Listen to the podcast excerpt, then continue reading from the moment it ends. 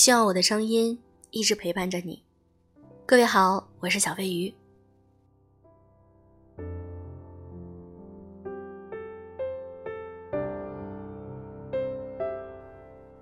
不知道你遇没遇到过这样的人，他总是觉得自己全身心的付出为这个家或者为这段感情，所以他觉得自己应该得到回报。当他没有得到回报的时候，他可能就会一直在抱怨。那么，最终他得到他想要的了吗？今天我们来分享一篇文章，题目很有趣：十二个大闸蟹，老公七个，孩子五个，我吃个屁。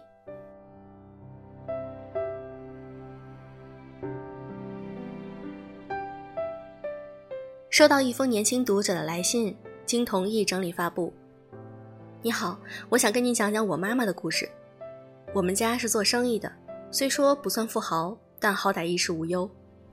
在一线城市有房有车，还有黄金地段的商铺，一年收入保守七位数以上。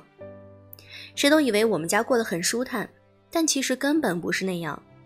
这一切都归功于我的妈妈，她有一项奇特的本事，能让所有人都陷入负罪里。听我讲两件生活的小事儿，你就明白我为什么会这么说了。第一件，房子。我们现在的房子是一五年买的，有一间带衣帽间的主卧和两间小一点的次卧。分配房间时，爸爸说主卧给他们住，我住次卧。我相信这是绝大部分家庭的做法，我当然也同意。再说，我很快就要考大学了，以后在家的机会少。占着主卧浪费了，但妈妈坚决不肯。她说自己用不上衣帽间，反倒是我年轻姑娘爱打扮，有一个衣帽间会方便很多。又说我是家里的独生女，她和爸爸都想给我最好的。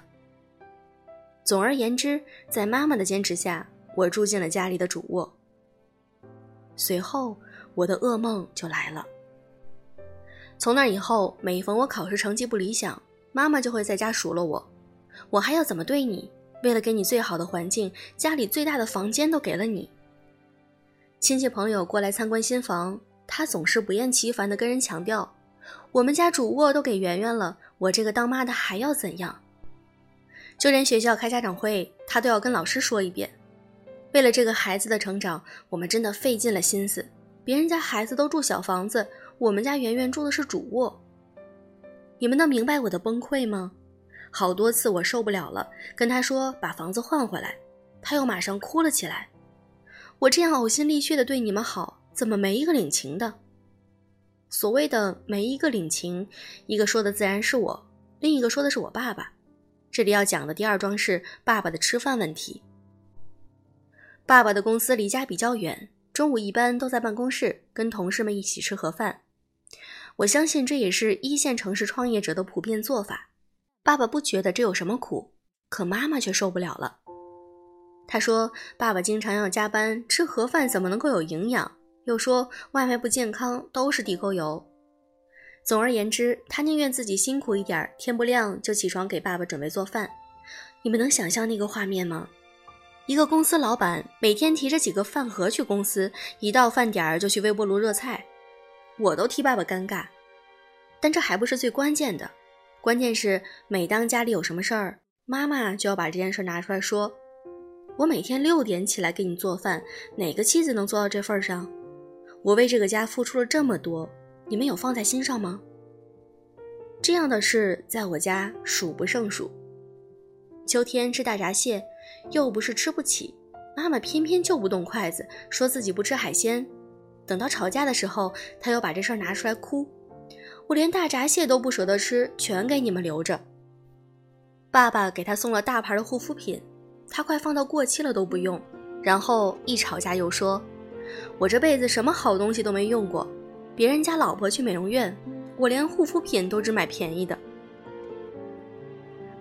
总而言之，妈妈用一种近乎夸张的表演，把自己塑造成了一个奉献一切的可怜主妇。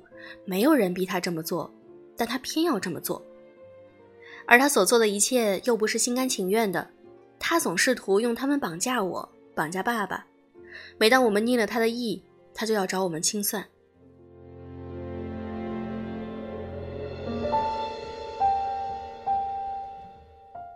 这位读者妹妹的描述令我想起了很多画面，既有父母亲人之间的，又有情侣恋人之间的。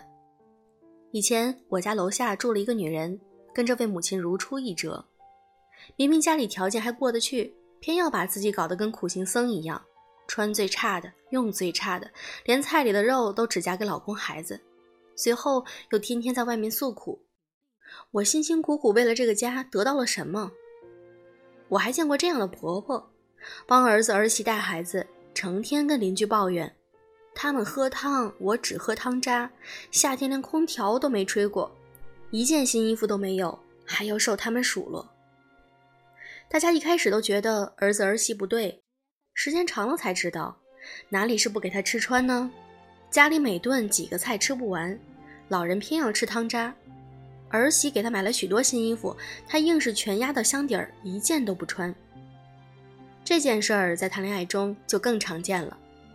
就在前段时间，我还写过一个给男朋友喂火龙果，还细心的把籽儿挑干净的，谈起恋爱来跟行为艺术似的。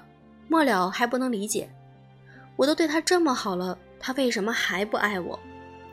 类似的案例，我几乎每隔一段时间就会看见一两桩。有人谈个恋爱就跟所有朋友绝交，明明都是自找的，却又把罪过推到了伴侣身上。为了你，我连朋友都没有了。有人每天给女朋友写日记，分手了就跟情感博主哭诉：“我为他写了几百首情诗，他怎么能这样对我？”对于当事人而言，这种自我感动式的付出，想必是感人肺腑的。可在我们旁观者看来，这完全是自找苦吃，甚至带着几分病态。谁稀罕你的破日记呀？一本破日记就能白头偕老？我一年几十万字，早就跟肖战永结同心了。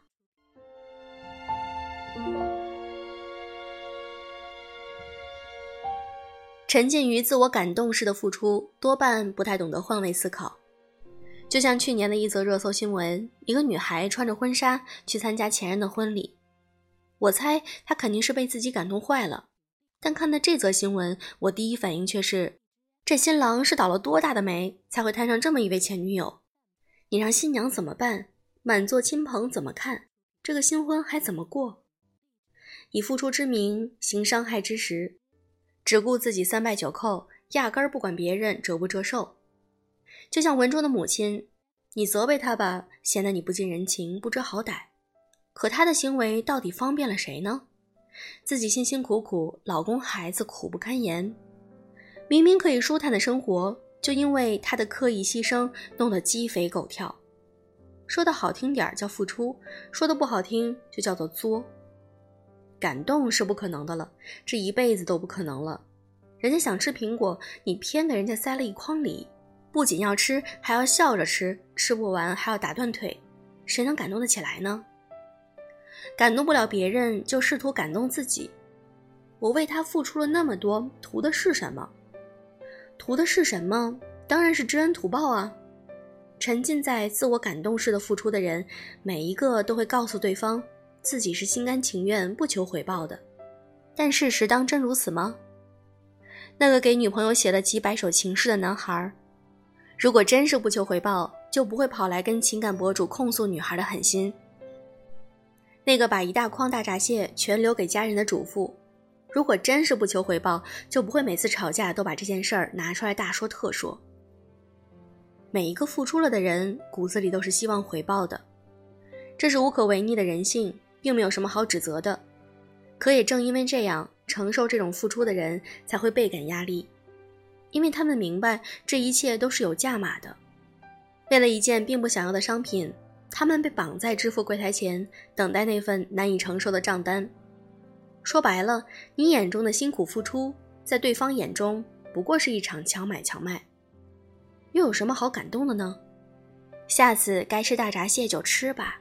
该用护肤品就用吧，别把自己搞得像个苦行僧，凄凄惨惨的普度众生，都坦然一点吧。你我都是凡人，本就没有那么伟大，又何必假装菩萨呢？